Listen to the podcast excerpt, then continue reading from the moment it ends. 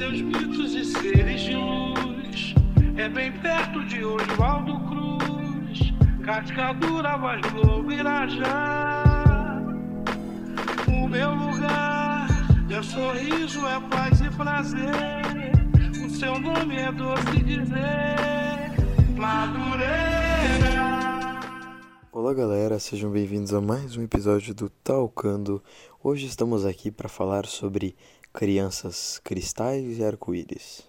Você sabe o que são crianças cristais e crianças arco-íris? Caminho algum atenção até de manhã, uma ginga em cada mar. Pois é, hoje vim aqui falar para você sobre um assunto que não é muito trabalhado e provavelmente você não deveria ter conhecimento acerca, que é sobre as crianças cristais. Mas antes de falar um pouco sobre as crianças cristais, eu preciso falar com vocês sobre as mudanças do mundo atual. Como vocês devem saber, o nosso mundo está num caos absurdo esse ano, especialmente diversas desgraças, diversos momentos, e isso é advindo de uma mudança espiritual. O que acontece? O ser humano está indo e está em direção a uma nova era, uma era de ouro da humanidade. Lógico que para o nosso tempo humano pode parecer muito longo, mas para o tempo universal é um, nós estamos num período muito curto, de 30 a 40 anos, para o avanço ao início do, da era de ouro da humanidade. E por tal, mudanças devem ocorrer. As principais mudanças são a eliminação de seres negativos ou pessoas com baixa energia que não vão mais pertencer a esse mundo no futuro. Por isso, estamos vendo uma série de situações degradantes, ruins e muitas dessas pessoas precisam falecer agora para reencarnar no futuro nessa era de ouro e fazer de fato mudanças nessas eras de ouro. Então muitas pessoas positivas acabam falecendo para que eventualmente ressurjam como crianças a ponto de fazerem o bem para a humanidade num momento futuro. Tendo isso em mente, nós temos que a mudança da humanidade deve ser guiada e instruída por pessoas muito específicas. Aí nós entramos no meio dos cristais, arco-íris e índigos. Sim, os índigos, que vão ser os principais e o início de tudo. Uma criança índigo ou os índigos são um grupo de pessoas que surgiram na Terra ao longo de diversos séculos que tiveram uma percepção espiritual muito elevada a maioria deles tinha um comportamento do tipo: eu não pertenço aqui ou eu sinto que eu não faço parte do contexto da Terra. A Terra parece muito ruim, ou muito prejudicial, ou muito triste, ou muito burra, muitas vezes. As crianças índigos servem como líderes, eles têm personalidades fortes, conseguem atrair multidões, conseguem mover e propagar ideias e, por tal, fazer uma mudança incisiva na sociedade. Essas crianças nasceram primeiro nascem primeiro, desde os anos 70, a, a ponto de fazer uma certa mudança na sociedade como um geral, sendo líderes políticos ou outros do tipo. Nos anos que vão subseguir a, as nossas mudanças espirituais, então 2021, 2022, 2023, várias crianças índigo vão, que já nasceram no passado, vão ocupar posições de destaque muito importantes a fim de mudar as instituições como agora se comportam. Porque, como todos sabemos, as instituições estão, de certa forma, quebradas ou corrompidas e, por tal, devem ser modificadas a ponto de criar um ambiente melhor para as próximas gerações e para os próximos sistemas. Aí que entra as crianças índigo. As crianças índigo têm, infelizmente, a possibilidade de percorrerem caminhos negativos por essa grande influência, esse grande poder, essa grande aura de cor índiga, que é um azul mais parecido com Avatar, essa cor índiga, eles acabam sendo muito vulneráveis a vibrações negativas e, portanto, podem ser facilmente guiadas para caminhos negativos. Diversos índigos acabaram perdendo seu rumo e perdendo a sua essência espiritual de mudança relativa, tanto na política quanto na sociedade. Índigos muito conhecidos são Platão, Leonardo da Vinci, etc., grandes pensadores que acabaram causando uma revolução no modo de pensamento, com grandes questionamentos, com uma nova visão e com novas bases, até o próprio Aristóteles. Tendo em vista essas crianças índigo, nós entendemos que as crianças índigo servem como a base de uma pirâmide. A base dessa pirâmide precisa ser forte, estável e rígida, contra os parâmetros aqui apresentados pela sociedade em que vivemos, e portanto os índigos cumprem essa função de forma majoritária e primordial. Temos a base, agora nós vamos para o segundo andar da pirâmide, as crianças cristais.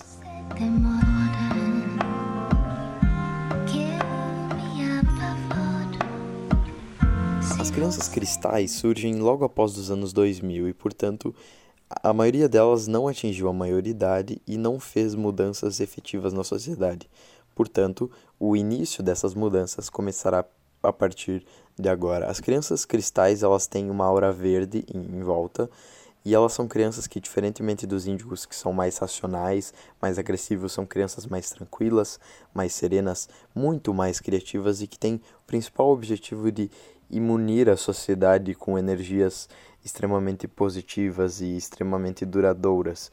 Elas são pessoas que têm uma sensibilidade muito forte, sentem emoções muito fortes e cooperam em grupo muito bem, agem em grupo de uma forma muito boa, muito efetiva, muito da hora. E, portanto, devem ser valorizadas na sociedade que temos hoje.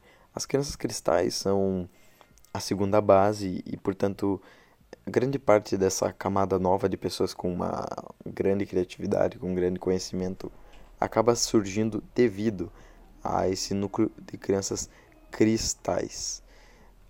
Elas também têm o potencial de fecundação, ou seja, de criação de novas crianças muito alto. A maioria delas curte muito ter filhos. Não é regra, mas a maioria delas curte muito ter filhos e de fato esse é o objetivo. Crianças cristais acabam sendo a base de uma sociedade, de uma família muito mais estável e, portanto, conseguem desenvolver os filhos que seguem no topo da pirâmide. Esses filhos são chamados de crianças arco-íris.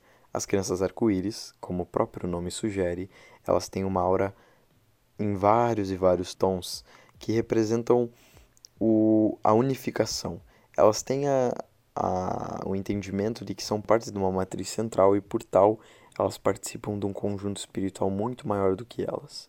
Diferentemente dos índios, elas também conseguem munir o espaço onde compreendem, onde vivem, com energia positiva e são dificilmente afetados por negatividades. Também são extremamente criativas e emergem uma aura positiva muito grande.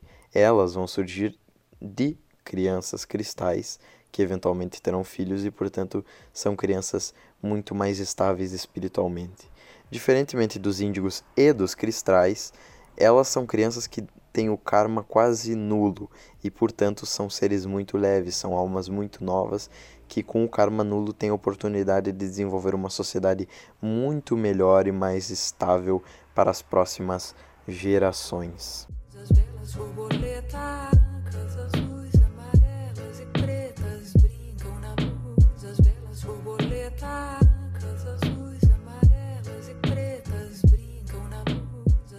Entendemos, portanto, que a sociedade e os próximos passos do desenvolvimento são só questão de tempo e, eventualmente, as pessoas que devem ser substituídas assim o serão, e, portanto, é questão de paciência, de imunização espiritual e de não se deixar ceder pelas tentações negativas que aparecem no nosso mundo físico.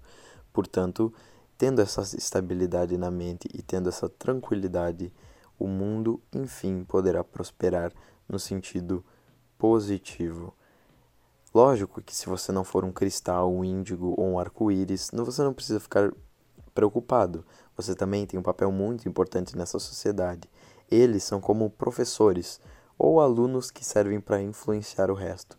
Todos temos potenciais de sermos crianças cristais, arco-íris e índigo. Algumas pessoas nascem com essa facilidade, mas todos podem desenvolvê-la se assim o quiserem, porque o mundo espiritual é tranquilo e calmo e aceita a evolução. Ser um cristal, um índigo, um arco-íris não é só ser mais, entre aspas, poderoso ou mais sensível, é também carregar uma responsabilidade maior com aqueles que estão ao seu redor, porque você recebeu a oportunidade para mudar a sua sociedade e deve cumpri-la da melhor forma possível.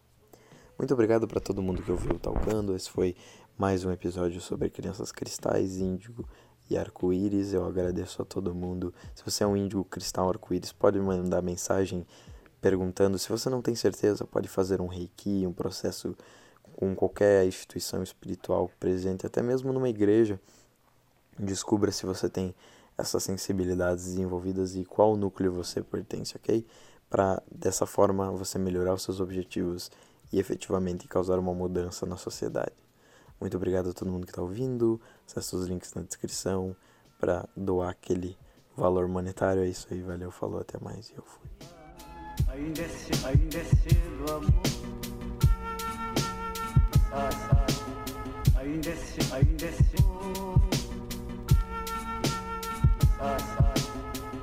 A Queen.